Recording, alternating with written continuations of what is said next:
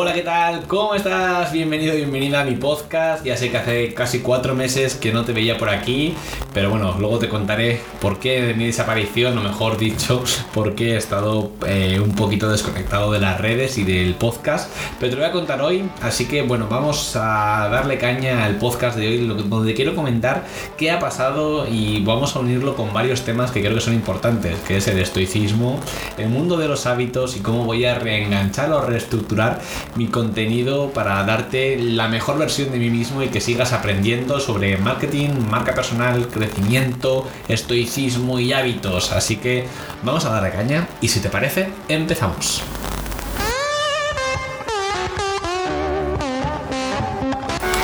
Bueno, pues como te estaba contando, he desaparecido, sí, casi cuatro meses desde que publiqué el último podcast. Te digo la verdad, ni lo he mirado y te lo estoy diciendo casi de memoria, pero yo calculo que fue en mayo cuando empecé a publicar.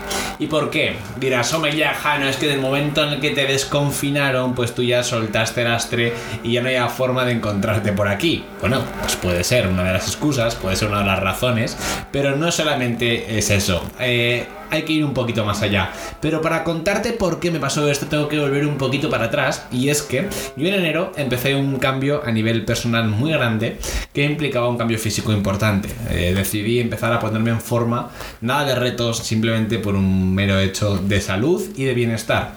Y es que pasaba de estar, no iba a decir como una morsa, porque no es la palabra, pero sí que estaba en muy baja forma. Me habían detectado que tenía grasa visceral y eso ya iba cuesta abajo y sin frenos. Así que decidí ponerme en manos de uno de los deportes que más ganas tenía de probar hacía mucho tiempo y que me daba respeto, y es el CrossFit. Empecé a cuidar mi alimentación, empecé a reducir la carne, empecé a comer más verdura, más, más carbohidratos, más, eh, bueno, más, un poquito más saludable, voy a decir así, no me vaya a liar con, con mi dieta, y empecé a hacer este deporte. Y me quité en cerca de dos meses casi 12 o 13 kilos solamente haciendo deporte y comiendo sano. Esto es una barbaridad y es un cambio muy drástico, pero también implicaba muchísimo ejercicio y es que entrenaba todos los santos días de lunes a domingo, excepto un día y medio que hacía un poquito de descanso activo.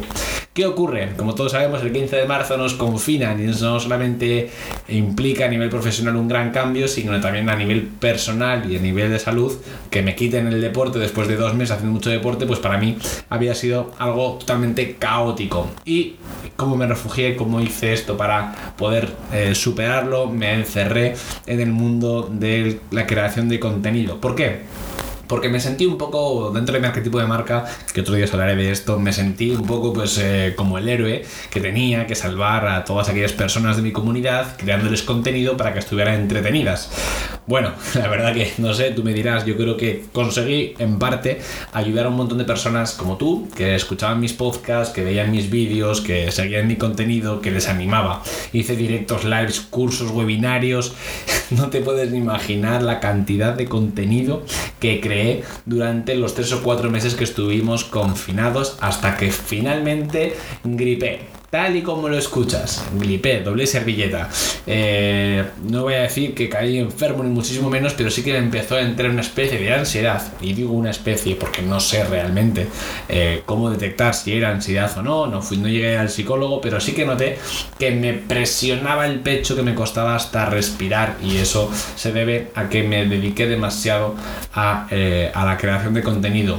El otro día mi amiga Marina, que es una gran sabia y que espero que esté escuchando esto y le mando un besito, me dijo que estamos demasiado acostumbrados a exponernos a los demás, a contar, a ayudar a los demás, estar siempre metiéndonos en movidas y mierdas de los demás y que no dedicamos tiempo a nosotros mismos. Y eso fue exactamente lo que me pasó. Así que cuando nos desconfinaron, nos dejaron empezar a salir, decidí volver al deporte, volver a, a mi chica que la había dejado un poco abandonada durante, y eso que estábamos conviviendo juntos, pero me pegaba todo el día en el ordenador, decidí dejarlo un poco aparte y centrarme en lo que iba a hacer.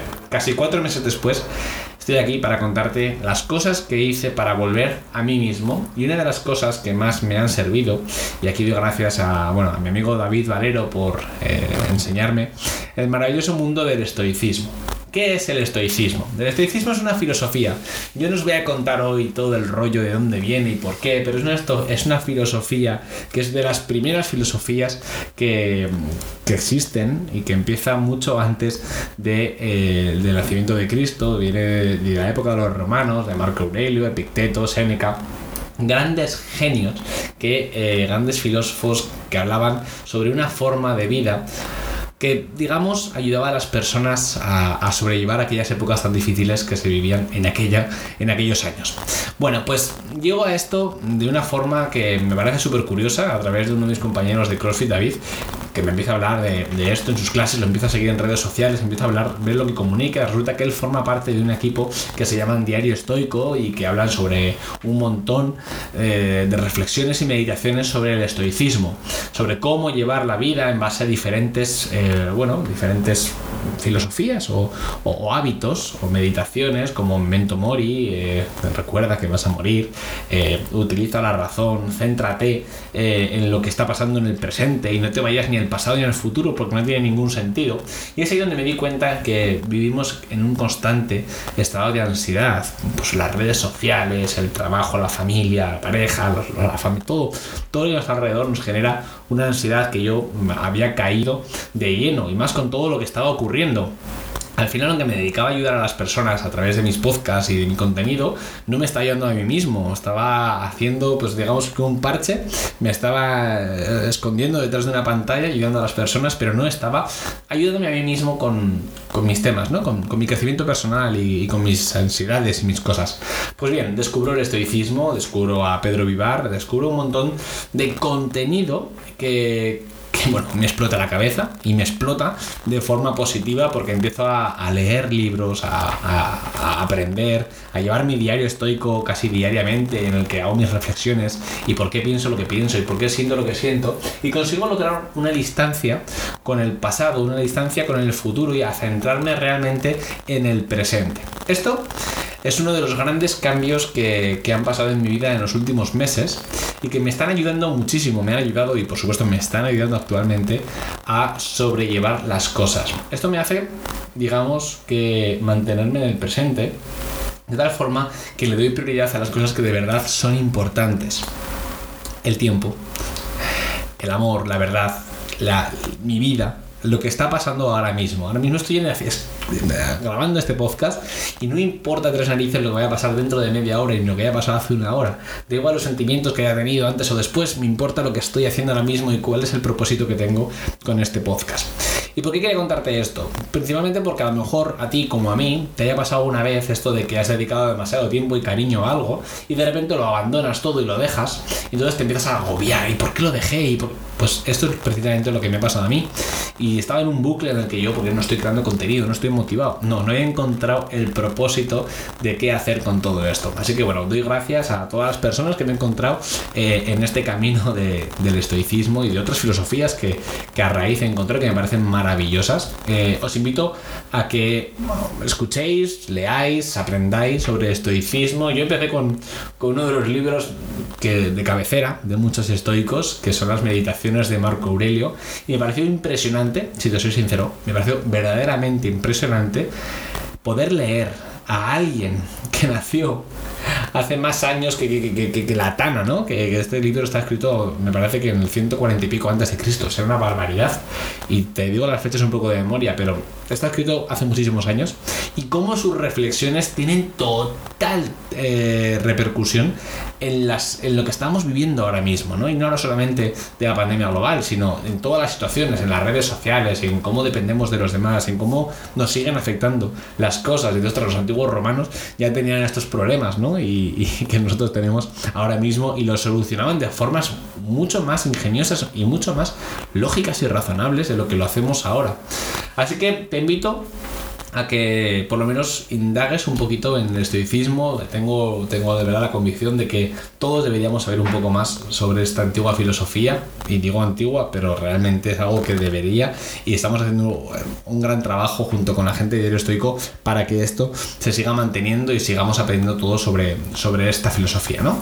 Así que por esta parte eh, estoy encantado de volver por aquí y poder contaros. Eh, en cada podcast algo que aprendas sobre estoicismo y sobre cómo mejorar en muchas cosas. Y esto viene en relación a los hábitos, ¿no? Y es que, como bien os había dicho, yo había abandonado por completo hacía años el mundo del deporte, en enero lo volví a enganchar, pero conseguí algo que para mí pensaba que iba a ser muy difícil, y es que durante la época de confinamiento yo pensaba que iba a abandonar por completo otra vez el deporte y me iba a volver a engancharme, pero no. Eh, a base de lo que los japoneses llaman kaizen, de mantenerte durante 21 días fiel a ese hábito, pues he conseguido mantenerlo. Tal es así que si alguna semana por trabajo, por lo que sea, ya paso tres o cuatro días sin eh, hacer ejercicio, ya me siento mal y tengo que volver a ese hábito. Más allá de la obsesión, he escuchado mucho esta frase en los últimos meses, Jano, estás obsesionado con el CrossFit, o estás demasiado obsesionado con este deporte. He de decir que todas las obsesiones que estén controladas creo que pueden ser positivas, porque para mí creo que nos hacen cambiar, nos hacen mejorar.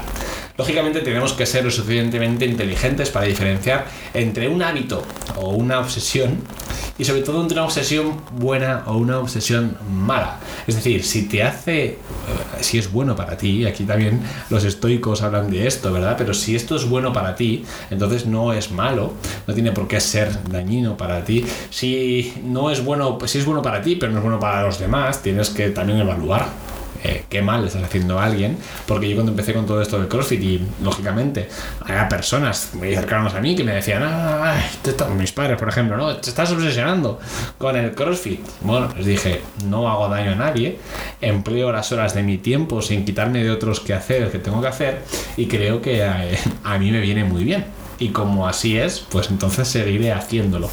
Y esto es importante porque muchas veces nos habrá pasado, ¿no? Que estás con tu pasión, con aquello que te, que, te llena por dentro y, siempre te vendrá alguien y te dirá, no, mire usted, es que resulta que esto... Oiga, me están llamando. No voy a cortar, sigo. No, pero alguien te dice, no, es que esto eh, te está obsesionando y estás consiguiendo que se te vaya un poco la anchoa.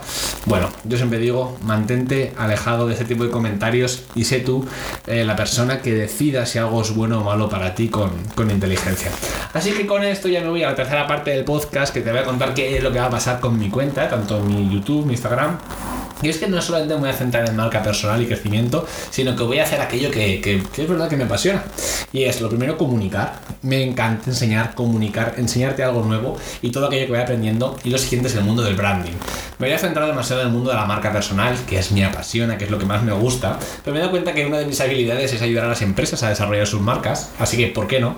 Voy a seguir haciendo esto y te lo voy a contar también en, en formato vídeo, en formato post, a través de mis redes sociales. Voy a intentar grabar y digo intentar porque no me quiero enamorar de la propuesta hasta que no haya conseguido eh, convertirla en un hábito, pero voy a intentar conseguir grabarme cada día un poquito de, mi vida, de mi día a día, de cómo asesorando a la empresa de café, que les llevo el marketing, a otros clientes que tengo por ahí suelto, cómo hago para enseñar a las empresas sobre marketing y así creo que también te podré ayudar a ti con tus proyectos, tus ideas, tus negocios y todo lo que tengas en mente. Así que hasta aquí este nuevo capítulo de la nueva temporada del podcast de Jano Cabello. Espero que te haya servido para algo, espero que te haya hecho reflexionar un poquito también sobre el mundo de los hábitos y el mundo del crecimiento personal he sido lo más transparente que he podido contigo sobre mi situación y por qué había abandonado un poco este podcast. Así que espero que te sirva, espero que te sigas enganchando a esto. No te puedo prometer eh, una continuidad eh, semanal, pero sí que te digo que voy a haber más frecuencia de estos podcasts y lo voy a utilizar un poco también a modo de terapia para mí, para volcar todos mis sentimientos y mis ideas. Así que una vez más, mil gracias por dedicarme exactamente 13 minutos, casi 14 de tu tiempo. Un abrazo muy fuerte y nos vemos pronto. Hasta luego.